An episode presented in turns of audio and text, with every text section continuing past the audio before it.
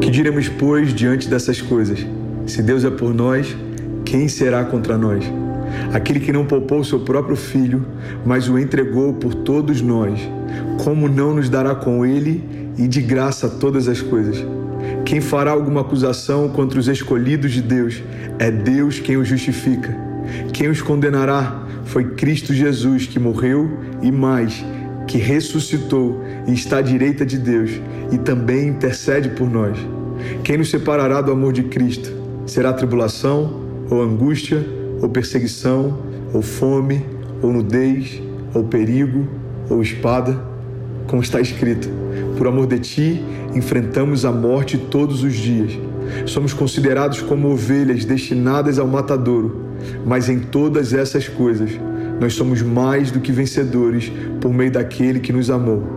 Pois estou convencido de que nem a morte, nem vida, nem anjos, nem demônios, nem o presente, nem o futuro, nem quaisquer poderes, nem altura, nem profundidade, nem qualquer outra coisa na criação será capaz de nos separar do amor de Deus que está em Cristo Jesus, o nosso Senhor.